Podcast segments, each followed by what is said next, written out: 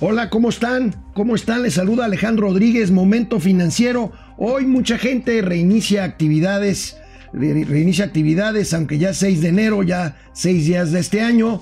Pues les agradecemos a quienes se conectan y a quienes lo hicieron durante los días de vacaciones en que aquí, en que aquí estuvimos. Bueno, pues enero, hoy es Día de Reyes, inicia, inicia el año movidito, una crisis en Medio Oriente, volatilidad en los mercados internacionales caos en el aeropuerto por la saturación de nuestro aeropuerto en las vacaciones y declaraciones hoy del presidente de la República al respecto. Vamos a tener todo esto y más hoy en Momento Financiero. Bienvenidos. Esto es Momento Financiero. El espacio en el que todos podemos hablar. Balanza comercial. Inflación. Evaluación. Tasas de interés. Momento Financiero. El análisis económico más claro. Objetivo y divertido de Internet. Sin tanto choro. Sí. Y como les gusta. Peladito y a la boca. Órale. Vamos, réjete bien. Momento Financiero. Este programa y su servidor, Alejandro Rodríguez, estamos, estamos de luto. Estamos de luto. Perdimos, perdí a un buen amigo, a un buen amigo y a un buen analista económico. En el pasado viernes, el pasado viernes falleció nuestro amigo, mi amigo querido, el doctor en economía, Mario Rodarte, Mario Rodarte Esquivel. Mario Rodarte lo conocí hace casi 25 años cuando él dirigía el Centro de Estudios Económicos del Sector Privado, el CESP, el Centro de Estudios Económicos del Sector Privado del Consejo Coordinador Empresarial. Mario Rodarte, Mario Rodarte fue un economista egresado del ITAM, egresado del ITAM con maestría y doctorado por las universidades de Texas A&M y la Universidad de Rochester. Él trabajó en el INEGI.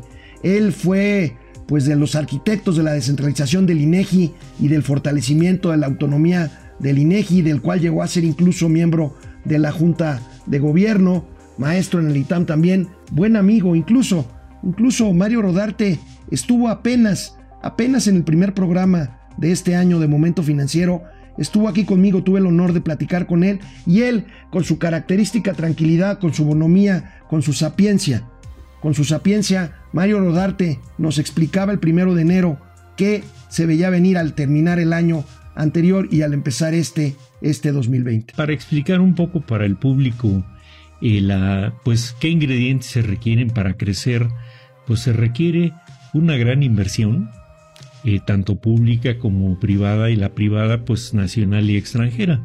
Y para tener eso, lo primero que hay que tener es ganarse la confianza de los inversionistas y darles credibilidad sobre de, acerca de que el proyecto que se está planteando tiene factibilidad y va a ser un proyecto de largo plazo. ¿Por qué? Pues porque invertir mil millones de dólares, por decir una cifra, no es algo que se hace hoy, pues a ver si lo recupero en una semana. Pues hay que darle unos 15, 20 años para que tenga una tasa de rendimiento pues acorde con la inversión que se está haciendo y tomando en cuenta también las circunstancias del resto del mundo. Esto pues lo previmos incluso antes de iniciar el, gobierno, desde que se empezó a plantear la cancelación de la obra del aeropuerto. Simplemente pensemos en cuántos inversionistas tenían puesto su dinero ahí y pues siguen sin haberlo recuperado. Simplemente se pagó una parte que era inminente que tenía que pagarse en el mes de diciembre del año pasado se pagó y, y, y, ya estuvo. Pero luego pues han venido toda una serie de decisiones en donde pues uno pensaría como economista keynesiano que pues se le está dejando a la política fiscal la carga sobre el del crecimiento. Qué bueno. O sea, la política de recaudar ingresos y gastar. Y gastar. Sí. Se ha caído la recaudación de manera impresionante. Sí.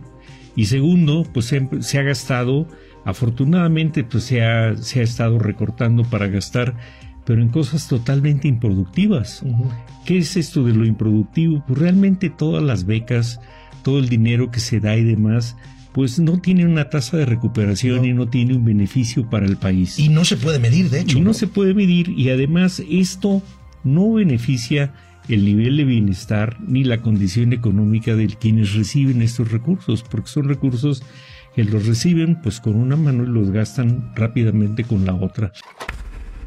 Antes de irse, Mario nos dejó este clarísimo panorama pues de lo que hemos estado y seguiremos hablando aquí, aquí en Momento Financiero. Mario nos hablaba pues del grave error de cancelar el aeropuerto y de las condiciones y de las condiciones internacionales que pueden afectar eh, a este país. Ahorita vamos a hablar justamente del seguimiento de estos temas que el doctor Mario Rodarte eh, nos eh, planteaba en el primer programa, el primero de enero, el 1 de enero de este nuevo 2020 y ahorita vamos a hablar de, de algunas de ellas, particularmente o en primer lugar del Aeropuerto Internacional de la Ciudad de México que fue verdaderamente un caos en esta temporada alta, vuelos cancelados, vuelos saturados, eh, eh, bueno, descontento, incomodidad de los pasajeros, pues ante pues esto que ya es eh, un secreto a voz, una realidad inocultable, la saturación del Aeropuerto Internacional de la Ciudad de México. El gobierno actual dice que pues así se los dejaron, pues sí, nada más que había un proyecto en marcha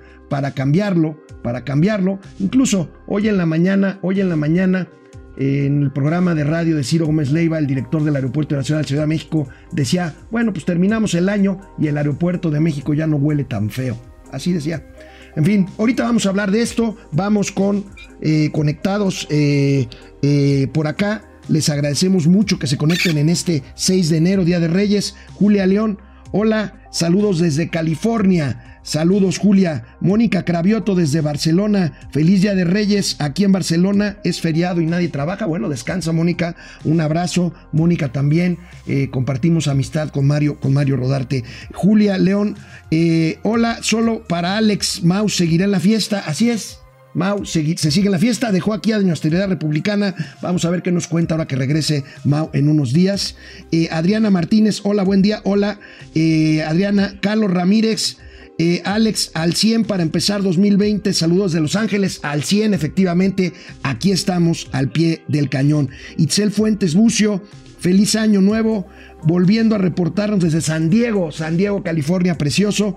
Julia León, mis condolencias, muchas gracias. Arturo Lais, descansa en paz, muchas gracias. Realmente, realmente un amigo muy querido. Y bueno, pues cuando los amigos, cuando los amigos se van, cuando, como dice la canción, pues bueno, no queda más que recordarlos y rendirles homenaje siguiéndole, siguiéndole al pie del cañón. Vamos a hacer una pausa y regresamos aquí a Momento Financiero. Bueno, pues siguiendo con el tema del aeropuerto, hoy, hoy, hoy en la mañanera el presidente fue cuestionado por la cancelación de vuelos, por la saturación. El presidente se molestó con la reportera, dijo que no era cierto, que se están haciendo las cosas eh, pues eh, que se están corrigiendo las cosas para evitar la saturación y bueno, pues el presidente, el presidente dice que el aeropuerto de Santa Lucía estará listo en marzo de 2022. Veamos cómo lo dijo. ¿Por qué también eh, tomé yo la decisión? Vamos adelante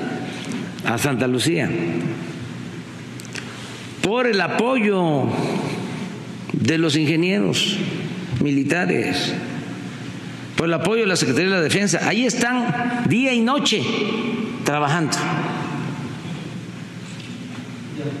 Y me dejo de llamar Andrés Manuel. Si no terminamos, el 21 de marzo del 2022 tomamos la decisión de no construir el aeropuerto en Texcoco porque se iba a hundir y porque era un barril sin fondo, iba a estar hasta el 2025 y teníamos que cerrar el aeropuerto actual y cerrar el aeropuerto de Santa Lucía. Era un desastre eso. No debió iniciarse esa obra. Tomamos la decisión porque había que decidir solo que convenía más le preguntamos también a la gente, porque el pueblo tiene un instinto certero. Muchos comentarios ya ha desatado este, este dicho del presidente de la República, porque pues, dice que decidió, decidió algo que se supone que fue por una consulta. Al final trató de, de matizar esto con la consulta. El caso es, número uno, señor presidente, los proyectos a largo plazo son eso, proyectos a largo plazo de gran alcance, de gran calado, y eso era el Aeropuerto Internacional de Texcoco. Eh, segundo, eh, me parece que eh, la saturación del aeropuerto ahí está. El aeropuerto Santa Lucía no va a resolver estos problemas y bueno, pues van a, están diciendo que van a comprar el gobierno mexicano el aeropuerto de Toluca para hacer esta red de tres aeropuertos metropolitanos. Veamos, el presidente dice que se dejará de llamar Andrés Manuel si no está listo el aeropuerto Santa Lucía el 21 de marzo de 2022. Pues vamos a ver, vamos a ver qué pasa, qué pasa con esto. Mientras tanto, pues el aeropuerto, como les digo, un caos, pero dice su director general, Gerardo Fernando Bravo, ya no huele tan feo. Bueno, este enero, enero empieza con una escalada militar en Medio Oriente nuevamente, esta región conflictiva de tantos, tantos años y décadas. Bueno, pues eh, la muerte, la muerte del segundo hombre importante en Irán, en Irán, este país del Golfo Pérsico, el general iraní Qasim Soleimani, que fue eh, muerto en un ataque que después el propio presidente de los Estados Unidos reconoció eh, que había ordenado para acabar con la vida de este hombre, el segundo hombre detrás del ayatollah iraní, y bueno, que ha desatado una crisis. Esta muerte, esta muerte y esta crisis es aprovechada por el presidente norteamericano. ¿Para qué? Para cambiar la conversación en Estados Unidos, que estaba pues básicamente enfocada al impeachment del que es, del que es sujeto. Y bueno, pues aquí está ahora. Estamos hablando de vientos, de vientos de guerra. Irak ya solicitó la salida de tropas que quedan eh, de norteamericanas ahí del país. Eh, el presidente Donald Trump ha dicho que no. Pues esto supondría ya una, una invasión en caso de que continúen, en caso de que continúen por aquí. Y bueno, pues mientras esta crisis, esta crisis propicia un alza, un alza en el petróleo, y un fortalecimiento del dólar en una crisis así, pues es obvio, el petróleo se encarece y el dólar es una moneda donde se refugia, al igual que en el oro, los capitales ante los vientos de incertidumbre. Como dice la nota, la nota justamente de nuestros amigos, hermanos del periódico El Economista, hoy lo resume muy bien. Tensión, Estados Unidos-Irán impulsa al crudo y presiona al peso.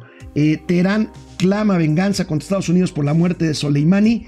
Trump amaga con fuertes represalias. En fin, en fin, como les decíamos, vientos de guerra. ¿Y cuáles son las consecuencias que también reporta el periódico El Economista? Las consecuencias inmediatas, pues ahí tienen el tipo de cambio inestable, ahí tienen hasta anoche, estaba en 18.93, este peso que hemos dicho aquí que depende más de factores eh, pues de tipo externo que de decisiones de política interna, ahí lo tenemos ya debajo de la, de la barrera de los 19 eh, pesos por dólar.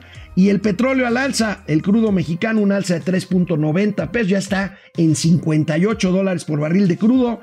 Eh, en el presupuesto, está previsto en el presupuesto 2020 y así están los seguros, las coberturas petroleras en un eh, cómodo hasta ahorita, pues con esto margen de 49 pesos, de 49, este, eh, perdón, dólares, dólares por, por barril de crudo. Aquí, ¿cuál es el asunto de los precios? Efectivamente, tendremos más ingresos por venta de petróleo crudo, pero también tendremos que gastar más por importar la gasolina que necesitamos.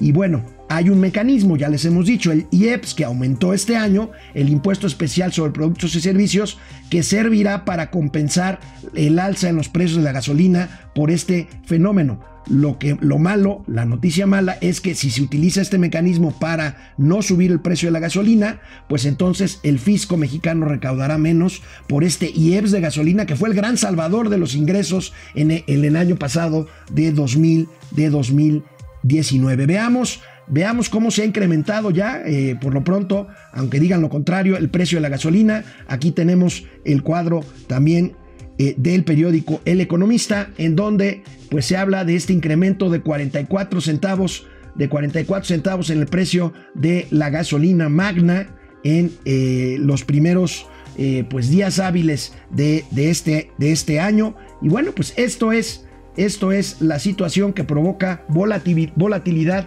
nerviosismo en los mercados financieros internacionales. ¿Cómo le pega esto a México? Bueno, pues ya lo estamos viendo. El peso se deprecia, eh, el dólar se fortalece y bueno, ante la incertidumbre, pues siempre está, siempre está la situación de Estados Unidos a la que estamos irremediablemente nosotros, nosotros atados. Y bueno, esperemos, vamos a ver cómo se aplica este mecanismo de compensación para el alza en el precio del petróleo y por lo tanto en el precio de las de las gasolinas. Eh, estaremos pendientes, eh, habrá volatilidad, eh, los mercados, las bolsas se cayeron los primeros días hábiles del año, en fin, vamos a ver y vamos a darle seguimiento a estos a estos y otros temas relacionados con los mercados internacionales y mientras tanto Trump, pues Trump jugando jugando a la guerra. Vamos a ir a una breve breve pausa, regresamos, regresamos en unos segunditos aquí a Momento Financiero. El presidente de la República hoy también en su mañanera anunció la construcción de sucursales, había hablado de 12 mil sucursales del Banco del Bienestar, antes Bansefi, Hoy habló de números un poco más mesurados, habló de la construcción de, algunos, de algunas sucursales este año. Eh, la duda que tenemos aquí en momento financiero es de dónde saldrán estos recursos. Dice el presidente que de los ahorros el año pasado, más que ahorros, y ya lo hemos también mencionado, hubo un subejercicio presupuestal en el país, en México. Pero veamos cómo dijo el, presidente Andrés Manuel López Obrador esta mañana esto de las sucursales. Eh, aprobó el inicio de la construcción de 2.700 sucursales del Banco de Bienestar. 2.700 sucursales. Este año se van a construir 1.350 y el año próximo el resto las otras 1.350 sucursales, para que la gente que está recibiendo su apoyo, sean adultos mayores,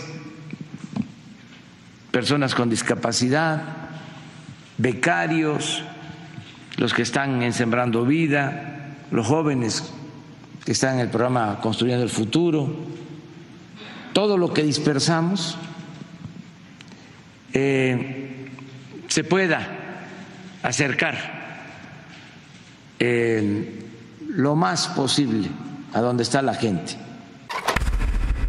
Bueno, pues aquí está la prioridad, efectivamente, el gasto social. Ahorita vamos a ver una gráfica precisamente en un momento más. Eh, el reto, el reto para este 2020 en el tema presupuestal, en el tema fiscal de México son los ingresos públicos. Se plantea un déficit, un déficit, un superávit primario de 0.7%, que quiere decir gastar menos de lo que se ingresa antes del pago de la deuda pero los ingresos parece que no serán suficientes. Ya hablamos del IEPS que puede caerse para compensar la subida en el precio de la gasolina. Y hoy el Universal publica una nota muy interesante eh, con un programa de la Secretaría de Hacienda y Crédito Público para compensar la otra parte que nos decía el doctor Mario Rodarte el 1 de enero. El gobierno abrirá la cartera para 2020. Mario Rodarte nos recordaba la importancia del gasto público que ha sido subejercido el último año y que este año requiere aumentar claramente el gasto público si queremos tener, tener mejores, mejores indicadores. Pero bueno, ¿por qué no revisamos algunos datos de este cambio de año 2019-2020 que hemos podido recuperar? Pues eh, de varios medios que iremos diciendo. Eh, pues un año complicado, el 2019, crecimiento por ciento cero, 2020 inicia con este reto de incrementar el ritmo de crecimiento, pero vamos viendo, vamos viendo las gráficas que tenemos aquí preparadas con ustedes de nuestros amigos de la prensa mexicana. El financiero, los aumentos que vienen este año. Bueno, pues el IEPS el IEPS aumenta en refrescos y en cigarros. De hecho, hay por ahí muchos comentarios sobre el aumento de precios en pan dulce, en golosinas de la empresa Bimbo, este, los refrescos, los cigarros, la gasolina regular, la gasolina premium. El salario, el salario ha incrementado en un porcentaje importante, 20%. Veremos qué impacto tiene la inflación que hasta ahorita está bajo control a menos de 4% anual. Y en la Ciudad de México, pues los incrementos en las tenencias y los impuestos en bebidas alcohólicas y en las aplicaciones electrónicas de hospedaje como Air Airbnb. Entonces, bueno, ahí tenemos la primera de las eh, del repaso que estamos haciendo. Veamos la siguiente, la siguiente gráfica. Los ingresos públicos de los que hablábamos también y de los que hablaba también eh, el doctor Mario Rodarte serán menores por un bajo crecimiento económico. Esto es obvio, lo que afectará la captación esperada de IVA y ICR, que ya había caído el año pasado. Y aquí estamos hablando, ingresos presupuestarios como porcentaje del PIB previsto para 2020 21% del PIB, venimos del 21.4%, o sea, no se ve un panorama, no se ve un panorama claro a menos de que se tomen decisiones como por ejemplo aumentar la inversión privada vía las subastas eléctricas o las subastas petroleras. 2019, año malo para los mercados, bueno, Año de récord para algunos mercados bursátiles, pero para México no fue así. Ahí tenemos el incremento anual hasta la derecha eh, del mercado de bursátil, bursátil mexicano fue apenas del 4.56%.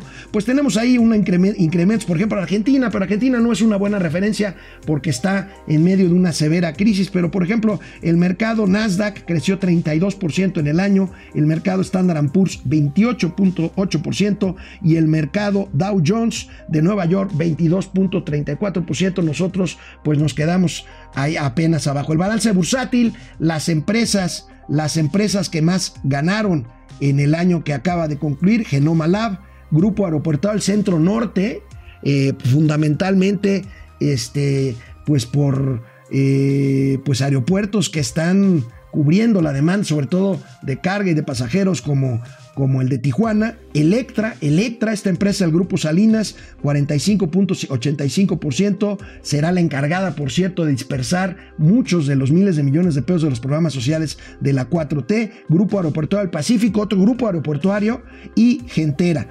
A las que más perdieron, Alfa, Alfa, la empresa industrial norteamericana, menos 32.9% en, en el año. Liverpool se cae 25%.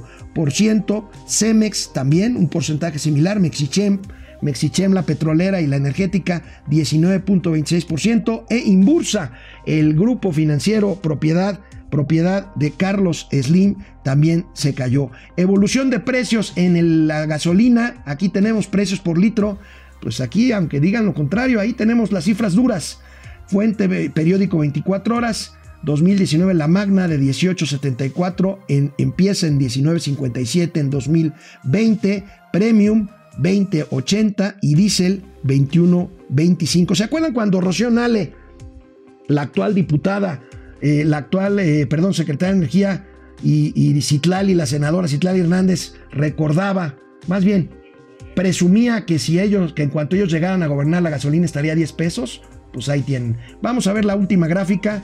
El peso, aquí tenemos lo que ya decíamos, el peso por debajo de los, de los 19, de los 19 pesos precisamente, precisamente por barril y pues el incremento en las tarifas eléctricas 4.8% en un año se incrementaron las tarifas para hogares según el periódico según el periódico Excelsior en fin estuvimos revisando durante los días festivos eh, de eh, los últimos días de 2019, eh, lo que había pasado este año. Ahorita aquí les, trae, les, quise para abrir este primer día hábil completo del año, estas, este resumen con estas cifras. Y bueno, pues seguiremos hablando en los próximos días de lo que viene para este año, que será sin duda, sin duda complicado. Por lo pronto, me despido. Soy Alejandro Rodríguez. Nos vemos mañana aquí en Momento Financiero, Economía, Finanzas y Negocios, para que todo el mundo les entendamos.